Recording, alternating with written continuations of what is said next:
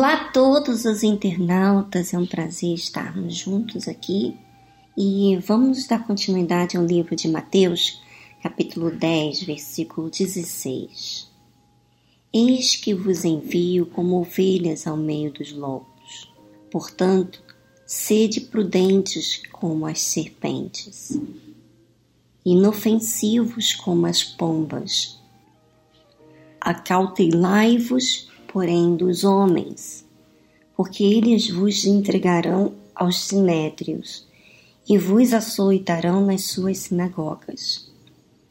E sereis até conduzidos à presença dos governadores e dos reis, por causa de mim, para lhes servir de testemunho a eles e aos gentios. Mas quando vos entregarem, não vos dê cuidado como ou que haveis de falar, porque naquela mesma hora vos será ministrado o que haveis de dizer. Bom, aqui você vê no primeiro versículo 16, diz assim: Eis que vos envio como ovelhas ao meio de lobos. Quer dizer, quando você é levado a uma perseguição, vamos dizer assim, a uma calúnia que seja, você não é como um lobo. Jesus está falando aqui que vos envio como ovelhas. Então, aquela pessoa, a característica daquela pessoa que é de Deus, ela é como ovelha. Ela não é aquela agressiva. Ela não ataca. Não, não é ela que faz o mal, mas sim é o lobo. Então, Jesus fala que aquele que é seu filho, que ele é o pastor e nós somos ovelhas, aquele que é ovelha, então será enviado para ao meio de lobos. As ovelhas serão enviadas no meio de, de lobos. Quer dizer, são pessoas que querem fazer o mal. E você sabe que na igreja, no mundo, existe aquelas pessoas que querem prejudicar outra pessoa, que são carnes, por exemplo, na igreja, pessoas que estão na igreja e que ainda não desenvolvem a fé, que não desenvolvem a sua salvação. Então, são como o joio no meio do trigo. Então Jesus diz assim: portanto, sede prudentes, como as serpentes, e inofensivos, como as pompas. Olha o que, que Jesus está falando para as ovelhas, para aqueles que são seus filhos. Ser, seja prudente. Quer dizer, não é você fazer. Não é você vingar. Não, ele está falando, seja prudente, como a serpente, e inofensivo. Quer dizer, uma pessoa mansa, que não faz mal a ninguém, aquela que não se ofende. Imagina, você tá falando algo contrária a você, levado, você é levado por causa de Jesus a uma situação por causa da fé. E qual é a sua postura diante dessa situação?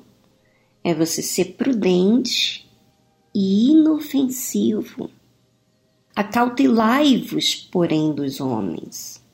Quer dizer, tenha cuidado dos homens maneira de você falar, maneira de você agir, porque eles vos entregarão aos sinédrios e vos açoitarão nas suas sinagogas. Esses que vão estar no meio, os lobos, né, que vão entregar seus sinédrios e açoitar nas sinagogas, são esses que não aceitam a verdade, não aceitam ser corrigidos, não aceitam se buscar a verdade, mudar de comportamento, serem disciplinados. e sereis até conduzidos à presença dos governadores e dos reis por causa de mim, para lhes servir de testemunha a eles e aos gentios. Quer dizer, olha que interessante. Imagina você, na época de Jesus, havia muito isso, né? Na época dos discípulos, e hoje em dia também existe isso. Então, quando a gente for, quando é levado diante das autoridades, então aquilo vai servir de testemunha para eles, eles e para os gentios. Testemunha por causa de Jesus, por causa da fé, porque você se conduziu como ovelha. Mas quando vos entregarem, não vos dê cuidado como o que haveis de falar. Olha que interessante. Jesus, Deus, ele sabe que nós temos nossas emoções. Então ele está falando assim: não se entregue às suas emoções. Não se preocupe que você vai falar. Eu vou falar por meio de você. Eu vou dizer por meio de você, mas você ficar em espírito. Então, Deus, sabendo dos temores humanos, ele providencia, ele mesmo entra em ação. Veja Deus servindo a gente, né? Ele não está lá no céu e com os braços cruzados olhando a gente sem que ele participe, né? Ele participe, nós somos cooperadores do evangelho. Então, quando nós estamos como servindo a ele, ele também nos serve. Ele serve ainda mais do que nós servimos a ele. Porque naquela mesma hora vos será ministrado o que haveis de dizer. Que lindo, né? Deus, o seu Espírito, ele, o Espírito Santo, vai lhe mostrar o que vai se falar. Quer dizer, você, você não vai ser conduzida pelas suas emoções. O Espírito Santo, que é o Espírito de sabedoria, de conselho, de temor, vai falar ali por meio de você mesma. Minha amiga, Vale a pena a gente viver a fé. Vale a pena a gente corrigir os nossos erros, né? Vale a pena toda qualquer disciplina que o reino de Deus tem para nós, porque ficamos em parceria com Deus. Ele não deixa a gente sozinha ele entra na nossa guerra com a gente. E além disso, tudo que Deus, tudo que Ele pede de nós é que não sejamos influenciados pelas emoções, que a gente tenha uma fé inteligente, age com sabedoria, e não com uma fé emotiva, sentindo isso ou aquilo, se ofendendo. Por isso que ele fala: seja prudente e inofensivo. Minha amiga, guarde isso.